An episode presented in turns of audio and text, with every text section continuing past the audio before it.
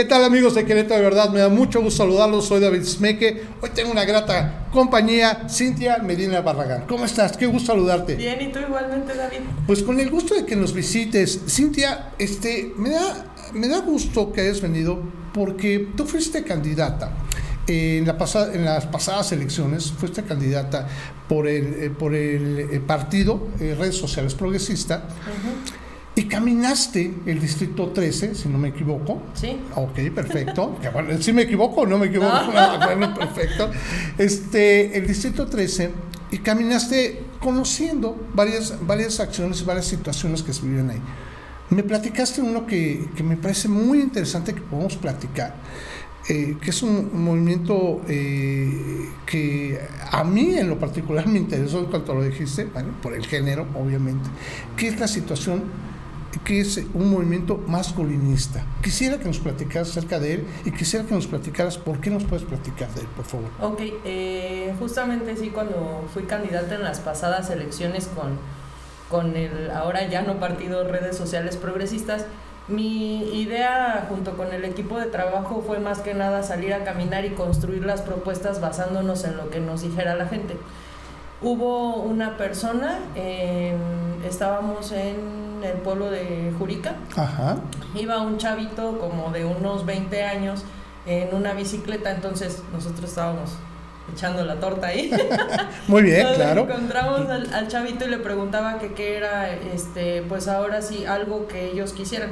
Entonces estábamos en la, en la plática y él me decía que él es padre soltero.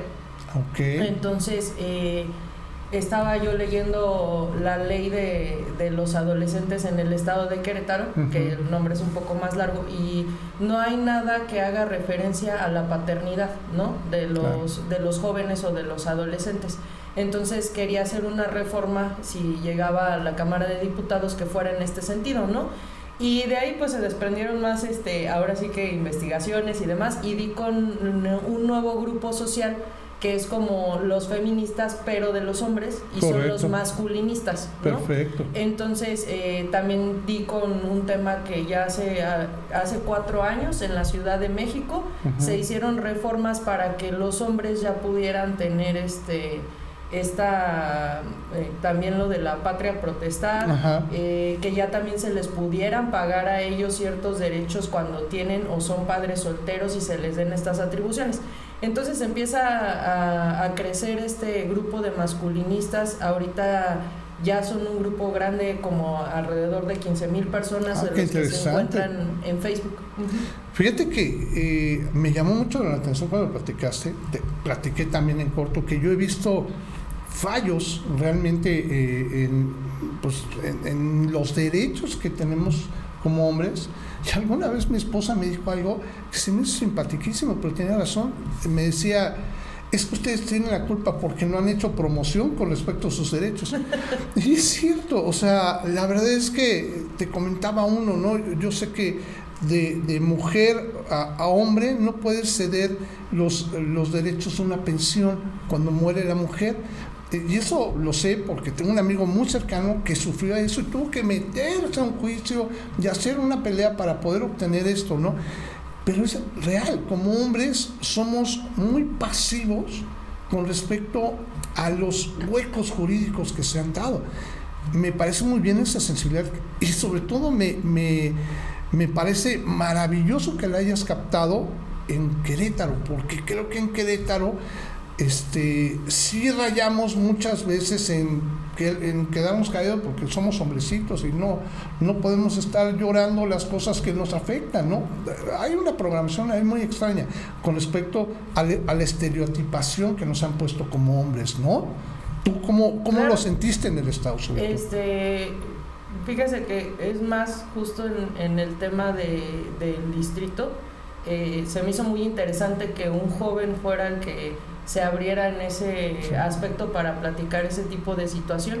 Se me hace algo muy interesante como socióloga, soy socióloga, entonces se me hace algo muy interesante que ya existe un movimiento. Justo lo que le comentaba a su esposa es muchas veces lo que yo les he comentado a amigos, inclusive a mi novio, justamente este tema, ¿no? O sea, van y dicen que feminazis, que las feministas, que porque, pero cuando a ellos le, sucede ese tipo de cosas, pues se quedan callados y no hacen una acción, ¿no? Supe también de, de un caso este no se le no se le entregó a su hijo falleció la esposa eh, se quedaron con el niño en el DIF porque el papá pues no es una persona que pueda hacerse al 100% responsable o cargo porque él tiene que trabajar. Entonces pues esta persona ya se quedó sin, sin su hijo, pierde ah, totalmente la patria protestar, pero hasta qué grado los hombres dejan, ¿no? Y este, pues que se pisoteen también sus derechos y que, ajá, y que dejen de estarse haciendo estas situaciones, ¿no?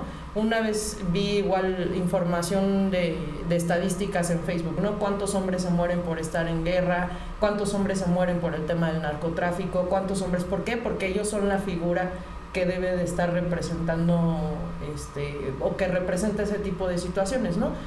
Pero también qué hacen los hombres para, para contrarrestar. Y bueno, en respuesta a lo mejor en ese momento a su esposa, pues ya existe un grupo de masculinistas, ¿no? Que cual te voy a agradecer que nos compartes, porque estoy seguro que más, más de uno vamos a querer ser. Tenemos una pelea. Yo alguna vez lo, he platicado y, y, te insisto, me da mucho gusto que vengas a poner este tema en la mesa. Yo lo he platicado más de una vez con muchos amigos, ¿no? Que curiosamente nos, eh, nos estereotipamos nosotros solitos los hombres, ¿no?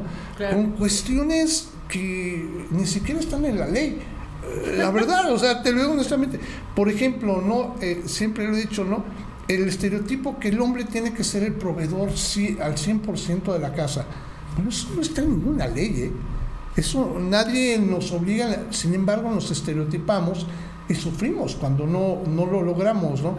A lo mejor porque, eh, yo lo platicaba, ¿no? En la misa, bueno, cuando te casas en la misa el padre, este, lo de las arras, ¿no? Y, y te comprometes a ser el proveedor y la mujer recibe el dinero y tú administrarlo y todo esto.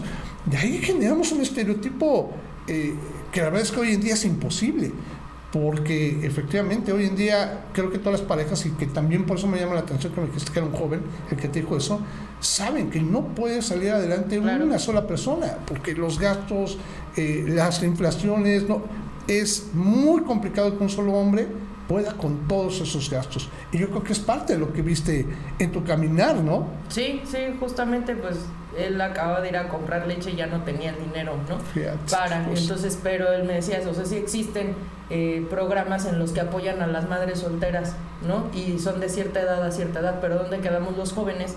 que tenemos hijos que no recibieron una educación sexual en el momento debido, entonces tienen hijos actualmente y aparte son padres solteros. Entonces, ¿en qué momento ellos están recibiendo algún apoyo? No tienen un beneficio ni por parte de una guardería, ni por parte del gobierno del Estado, en donde hay una política pública que es enfocada para ellos. Fíjate, ahorita lo decías, ¿no? Lo de el, papá que no se puede hacer cargo y no le entregan a su hijo en el, DIF. Pero es cierto, o sea, los hombres tampoco tenemos derecho a una guardería, eso nada más lo tienen derecho a las mujeres. Y eso, bueno, no, no fue mi situación eh, ni ha sido mi situación, bendito sea, sigo casado, tengo 25 años de casado.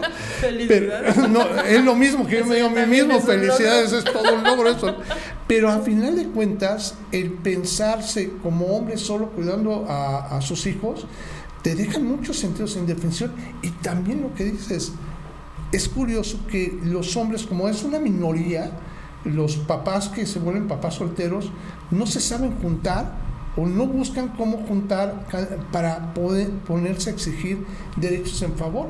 Por eso me llama mucho la atención y creo que es maravilloso que más gente se pueda unir a, este grupo masculinista en el cual pueden ir conociendo derechos o peleas de derechos, ¿no? Exactamente. Justamente eso, o sea, pelear este por derechos en los que tengas como, como esa equidad. O sea, si, si hay mujeres que son madres solteras y tienen tanto presupuesto, pues que también este gobierno haga ese rubro para los padres, ¿no? Digo igual por medio de los estudios pertinentes, porque como bien lo dices, igual pueden ser menos los, los padres solteros que lo están haciendo, ¿no? Pero que sea algo equitativo. Equitativo, ¿no? Que al menos este, creo que tienen que ser visibilizados, ¿no? Y ahorita lo que acabas de hacer, Cintia, y te lo agradezco, al menos a través de nuestro medio, es visibilizar a esas personas que yo creo que mucha gente no tiene ni por la cabeza que existen padres solteros porque los existen, ¿eh? Existen. bueno, yo, yo en lo particular, eh, a mí me tocó que mi papá fuera un papá soltero, porque eh, murió mi madre cuando éramos muy jóvenes y mi papá tuvo que ser un papá soltero. Y es curioso, pero yo casi no veía a mi papá porque tenía que trabajar el doble, A final de cuentas, ¿no? Y creo que es una visibilización que estás haciendo ahorita que te agradezco mucho y que creo que tenemos que poner eh, sobre la mesa de muchas más personas y que te hagan comentarios al respecto. Y estoy seguro, conociéndote y conociendo también tu inquietud bien lo dices de socióloga que eres, que te va a interesar conocer los puntos de vista de las personas. ¿Te parece bien que te comparta todo lo que puedan ir diciendo? Claro que sí, con todo gusto. Y bueno, y que te, se acerquen a ti. ¿Tienes alguna red social que te puedan este, ubicar? Sí, es, en Facebook estoy como arroba cintia.medina.2021, en Twitter arroba sin-cinti y de igual forma en Instagram. Perfecto, te prometo que va a aparecer así en texto para que, para que si no lo escucharon bien lo vean bien claramente. Por favor, David. Vale, Cintia, te agradezco muchísimo que hayas estado con nosotros. Es un gran tema que no sea la última vez. Me va a encantar que nos sigas visitando y que sigamos platicando esto. Muchas gracias, David, a ti. Excelente no, tarde. te agradezco mucho y amigos de Querétaro, de verdad, yo les pido, por favor, como lo acabo de comentar con Cintia, díganme sus comentarios si conocen personas con esta circunstancia. Estoy seguro que a Cintia le va a interesar, va a tratar de poder canalizar esa, esa situación va a ayudar. Entonces, por favor, déjenos sus comentarios a través de nuestras redes sociales y también en nuestro sitio web, queretodeverdad.mx. Que tengamos bonita tarde. Hasta pronto.